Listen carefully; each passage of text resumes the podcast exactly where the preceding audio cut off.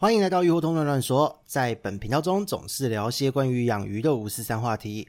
如果觉得内容对你有帮助，欢迎关注、分享并给予五颗星评价。你的支持是我们频道的动力。希望大家都能开心养鱼，享受水族的乐趣。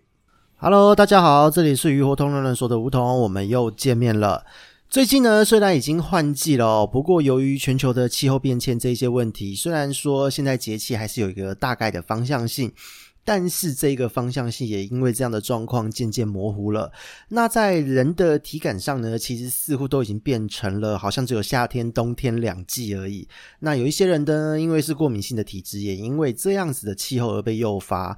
那鱼缸里面的鱼呢，如果说你的日常有一些管理没有注意到，也不意外的一定会出事啦。那近两周其实刚好就是温度从低到高的这样的切换哦。那也接到了不少的一些咨询，而且呢，这些咨询还都是急件居多哦，就可能预约了礼拜三，结果礼拜一的深夜就忽然丢了讯息过来。那有时候是这样，因为刚好最近也忙，睡得蛮晚的，有看到就会立刻回复，因为这一类的状况。况呢，都是一个如果没有不没有及时的处理，很容易就会有高死亡率的状态。那这一些的案例描述是什么样的状态呢？就是他说到鱼的身上出现了一些白色的块状物，那有白色的东西在鱼身上之类的。那虽然听起来呢，蛮像是什么乡野怪谈啊，或是被鬼附身、卡到阴之类的。虽然呢，我这边是蛮想讲一讲鬼故事的啦，可是养鱼呢，我们谈的还是科学，所以呢，我们就回归科学的讨论。在养鱼的过程呢，其实这些事主，或是说应该说每一个人在养鱼的过程都有经历到哦。你可能会观察到鱼的头上啊，哪里会出现白色的斑块、白色的一些带状雾状的物质。那这一些东西呢，多半都会在头啊、背啊这一些地方先出现。随着时间往后跑哦，还会蔓延到整个鱼体和鱼鳍等地方。那这个状态都还算是慢性的，因为这个时间可长可短。那有的时候呢，是比较严重、比较急性的状态。可能会在几个小时之内哦，就整个全身都是，包含鱼鳍在内，全部都会发白，而且鱼鳍还会夹尾啊，什么样的状况都有。那这一类的状况呢，如果你没有尽快的处理，不论它是慢性还是急性。最后，它都是会迈向死亡。那死亡的原因呢，多半都是因为它的渗透压失衡啊。再来就是可能会有鳃丝愈合的窒息死。那所谓的鳃丝愈合是什么概念呢？因为呢，鱼呢，它要透过水流经鳃部，它的鳃丝这中间的微血管才可以去取得水流里面的氧气。但是当黏液分泌过多，这个时候，它鳃丝中间这个很细致的小空间就会被黏液给堵住，粘在一起。这个就是所谓的鳃丝愈合。那这样子的状态呢，因为水没有办法通过，所以它就会很难取得氧气，最后就会因为这样子而窒息死亡。那这一些状况算是常见的，更多的状况还有一个情境是什么？在鱼的体表上的黏膜啊，其实很多时候它是有抑制细菌的作用。但是呢，黏膜的受损代表的是什么意义？代表病原菌更容易入侵。所以如果说在环境中的病原菌很多的时候，哦，可能是环境常在的条件致病菌，可能是没有检疫带进来的绝对致病菌，哦，anyway 都有可能。它万一发生了这样子的状况，更容易入侵，很容易就会在这个过程中引发继发性的感染而死亡。那这些白色的东西到底是从哪里来？就是我们今天要跟各位讨论的一个话题哦，因为这个预约实在是太多了。那我们这边就话讲回来。在社群间，其实看到很多人讨论哦，遇到这样的状况，全部都是啊，因为细菌堆积在那边，所以看起来白白的，一定要下细菌药物，然后要增温，要干嘛干嘛干嘛。诶，说真的哈，这一件事情不是这么单纯哦，这么容易就好了。那个我们这边也不用收咨询费了。那在临床上呢，其实这种症状呢是要花最多时间做咨询的，所以我都会说一定要来预约。因为呢，一定要透过抽丝剥茧，透过一来一往的这个咨询过程，才能够找出问题，而且解决掉它。因为呢，你看到这些白色的东西，就像我们前面提到的，绝大部分都是鱼自己所分泌的黏液。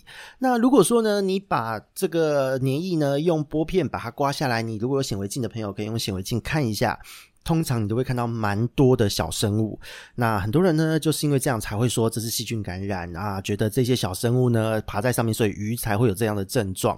很多人都会因为这样而被吓到，会觉得说如果不下药就不行。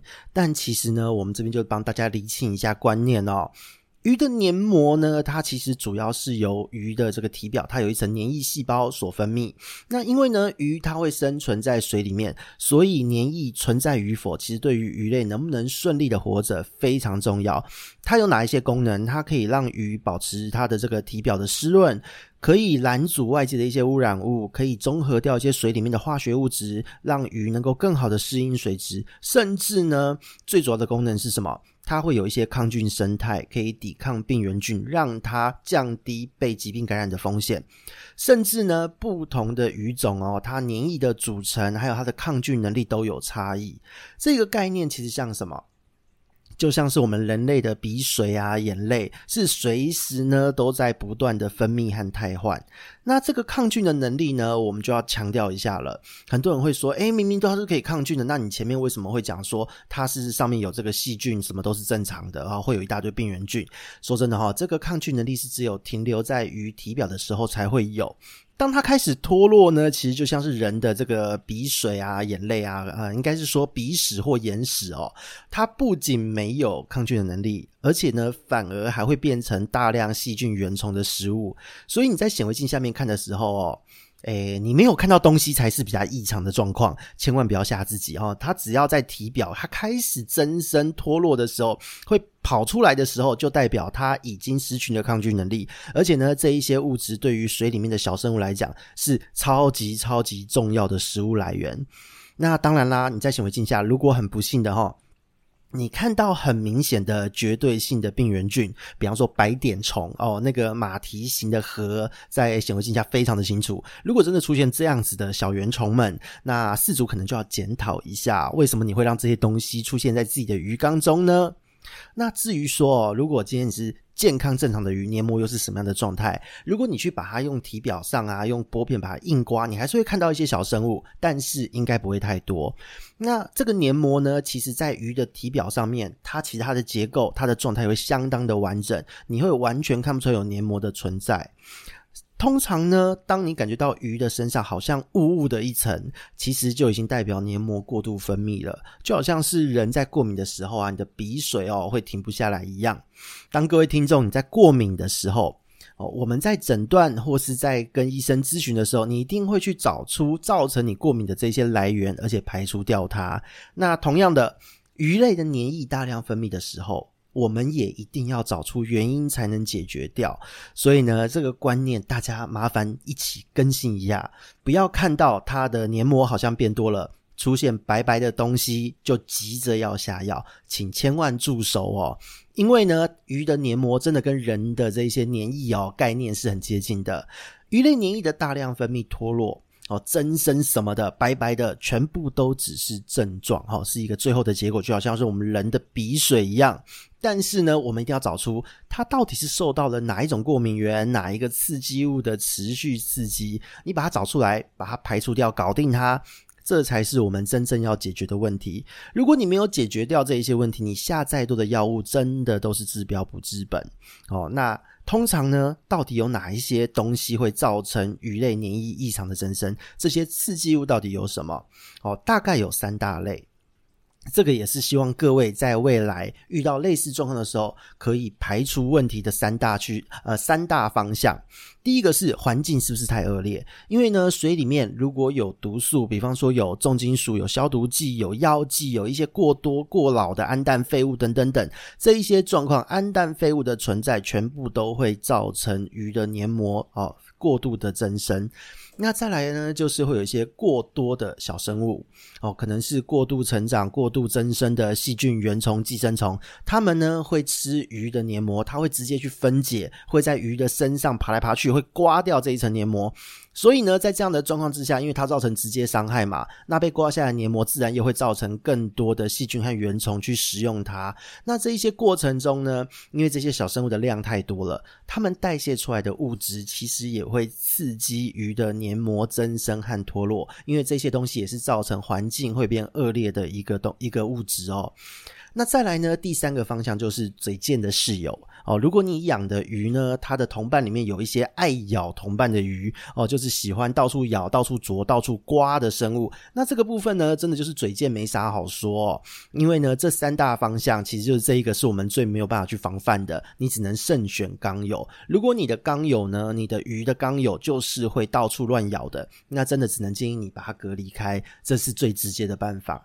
那但是呢，我们在碰到这一些类似状况的时候，往这三个方向去探讨的时候，请记得，我们一定会花非常非常多的时间，因为这个是整个养殖管理的观念和操作的问题。可是呢，相对的，当我们找到一个切确的原因后，很多时候我们连药物一点都不用下，你只要稍微更改一下环境，调整一下操作就好咯。因为呢，以我这边而言，具体碰到的案例哦，最大宗的全部都是。把滤材叠成灵骨塔还死不清洗的哦，还有万年不清洗的底沙啊，或是每次换水动不动就是每一周甚至每天都要往水里加一堆有的没有的东西的这些人，呃，那这些人呢，因为说真的，他的环境中恶劣的环境已经造成了过多的小生物也接着造成了，那自然而然他的鱼黏膜绝对不会好过。其次的案例呢，才是因为换季啊，豪大雨过后哦，或是说清洗水塔造成的各种各式各样的消毒剂，或是呃管路中的毒素直接进入水中导致脱膜的案例。那这一些呢，这种状况发生的时候，说真的，全部都是你只要清理环境换水就没事了。你把这些刺激物过敏源移掉，短时间都可以得到改善。这个时候你还要做的操作有什么？坦白说，你顶多就是加一点点的盐巴哦，千分之一到二，一点点就好了。这个时候，它这些盐巴可以抑制细菌，帮助黏膜新陈代谢。同时，如果你的环境中有一些毒素的存在，它还可以帮助就是减缓这些毒性的伤害，也有些微的解毒功能。